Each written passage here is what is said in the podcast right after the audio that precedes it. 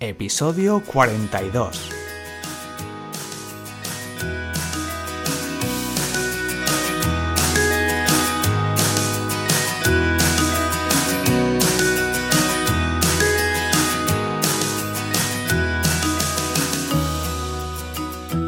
Hola a todos, bienvenidos a un nuevo episodio del podcast SEO para bloggers.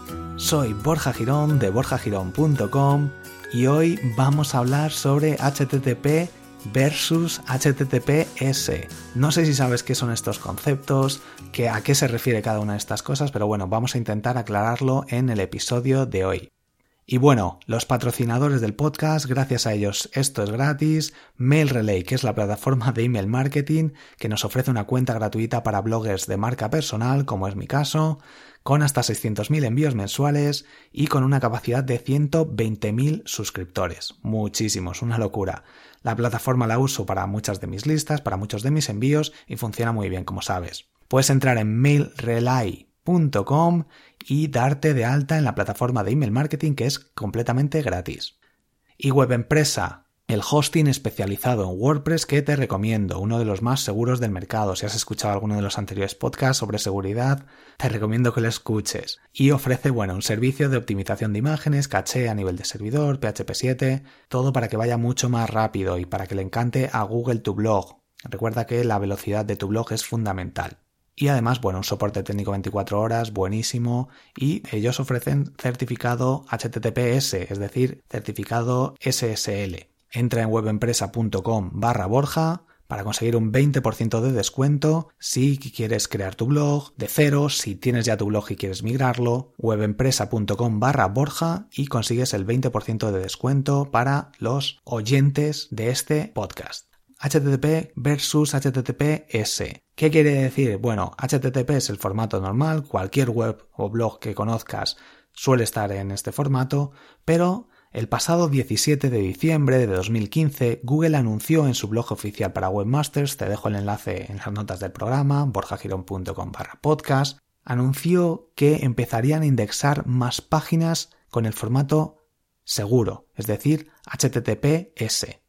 Ya en agosto de 2014 se generó un gran revuelo cuando indicaron que el protocolo HTTPS, es decir, que tiene un certificado SSL que se llama, que simplemente que certifica que es seguro, que tiene seguridad, que va todo encriptado, ¿vale? El caso es que ya dijeron que sería un factor SEO más a tener en cuenta por Google a la hora de indexar una página en las posiciones más altas del ranking cuando alguien buscaba algo. Entonces lo que hicieron muchos web, muchos webmasters, muchos, muchas webs, muchos blogs, fue cambiar directamente a HTTPS sin tener un plan, sin seguir una estrategia. Y hacer este cambio a lo bruto, sin pensarlo, puede tener consecuencias. Lo que querían estas personas era posicionarse bien y pues por hacerlo mal, por hacerlo rápido, al final pues puedes ser penalizado, puedes perder el tráfico porque eh, estar en HTTP o estar en HTTPS el dominio cambia. Y para Google son páginas completamente distintas de como si hubieras cambiado todo y empiezas de cero. Por tanto hay que hacer redirecciones, hay que seguir una estrategia, bueno, lo vamos a ir comentando. Por aquel entonces yo ya comenté en el blog que no tenía sentido si tu web no necesitaba una encriptación, si no necesitaba estar en, en modo seguro. Es decir, si no eras un e-commerce, si no realizabas ventas, transacciones de ningún tipo, si no tenías cursos, si la gente no se logueaba, no necesitabas tener HTTPS. Como Google nos decía, era un factor más, como cualquier otro. No tienes que tener los más de 200 o 300 factores optimizados. Y más si no lo necesitas, como es este caso. Pero bueno, eso era en 2014, finales de 2014, 2015. Estamos en 2016 y bueno, las cosas han cambiado un poquito, parece que el factor de seguridad cada vez va teniendo más importancia, muchos blogs están haciendo bien este cambio y si, bueno, si creas un, un blog en el que vas a vender algo, vas a crear un curso, vas a crear un nuevo dominio, piénsalo bien, intenta crearlo de cero si vas a empezar un proyecto nuevo con el protocolo seguro, porque además hay opciones en las que se puede utilizar este protocolo de forma completamente gratis. De hecho, muchos de los servicios que de hosting, muchas de las empresas de hosting, uh, pueden, permiten hacer este cambio de forma gratuita. En las notas del programa te voy a dejar eh, un enlace para que sigas o para que puedas ver, analizar cómo realizar el cambio de HTTP a HTTPS, ya que se necesita adquirir un certificado SSL y configurar el servidor. Pero como te digo, bueno, hay empresas de hosting que permiten con unos simples clics hacer este proceso. Pero hay más, debes tener en cuenta las redirecciones, debes tener en cuenta la posible pérdida de enlaces, la posible pérdida de algunas posiciones al hacer este tipo de cambios en el dominio, tienes que tener en cuenta y revisar errores, posibles errores 404, es decir, necesitas una planificación. Voy a intentar dejarte enlaces en las notas del programa para que valores y para que veas todas las posibilidades y veas si en realidad te merece la pena o no eh, pasar a hacer un cambio de este tipo.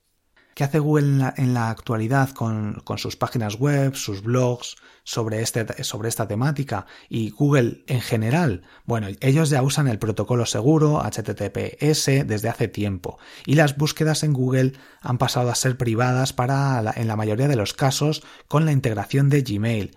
Es decir, tú te logueas, estás logueado y todos los resultados son personalizados. Y pasa lo mismo en YouTube, usan el protocolo seguro. Muchos bloggers pues ya utilizan también este protocolo porque ofrecen cursos o, un sistema de suscripción dentro de sus páginas, dentro de sus blogs y por tanto realizan transacciones, aunque se pueden utilizar transacciones, en mi caso yo uso la plataforma Self para la plataforma de libros de forma que está externalizado este proceso de pagos para que sea seguro. Cuando empiezas a crear cursos, cuando empiezas, como te digo, a, a crecer con tu blog, tienes que pensar en utilizar un dominio con certificados de seguridad SSL. Además, Google nos indica que indexará la versión HTTPS por defecto si no se indica lo contrario. Según ellos, lo que dicen es eso, que pretenden evitar ataques de inyección de contenido. Y bueno, cualquier duda que puedas tener al respecto, pues puedes escribir en las notas del programa. La verdad es que explicar esto en el podcast sin ir viendo el proceso es, es algo complicado. Pero bueno, hay un foro de ayuda de webmasters oficial de Google y puedes incluso hacer preguntas. Te dejo el enlace a este foro en las notas del programa. Es muy importante también mm, tener configurada la herramienta Google Search Console antes de hacer estos cambios para que te avise, debes activar las notificaciones y debes revisarlo eh, cada semana para que te avise cuando hagas estos cambios y te avise de posibles problemas. Y debes añadir, como no, la versión nueva HTTPS de tu página con esta herramienta de Google. Las redirecciones, como te digo, tenerlas en cuenta y programarlas, configurarlas, es fundamental, de lo contrario, pues crearás dos páginas web iguales, contenido duplicado, con todo el problema que esto puede ocasionar. Además, hace poco salió Let's Encrypt, que ofrece certificados SL libres y gratis, por lo que no es necesario volver a pagar por este certificado, que se renueva automáticamente muchos hosting ya lo están añadiendo este tipo de certificado para que lo puedas instalar tú con un par de clics. Pero como no, pues siempre tienes que planificarlo. Lo, lo, que te recomiendo es que si vas a hacer este tipo de cambios, no los hagas tú si no tienes conocimientos. Contrata a algún experto. Dejaré en las notas del programa algunos enlaces de expertos en el tema de seguridad para que te puedan aconsejar. Pues nada, hasta aquí el episodio de hoy. Recordad, dejad una valoración en iTunes o en la plataforma por la que me estéis escuchando. espero que, bueno, al menos tengáis unas nociones básicas de este protocolo seguro HTTPS y que empecéis a valorar si necesitáis utilizarlo o no. Hasta aquí el episodio de hoy, muchísimas gracias por estar ahí y nos vemos en el próximo episodio. Hasta luego.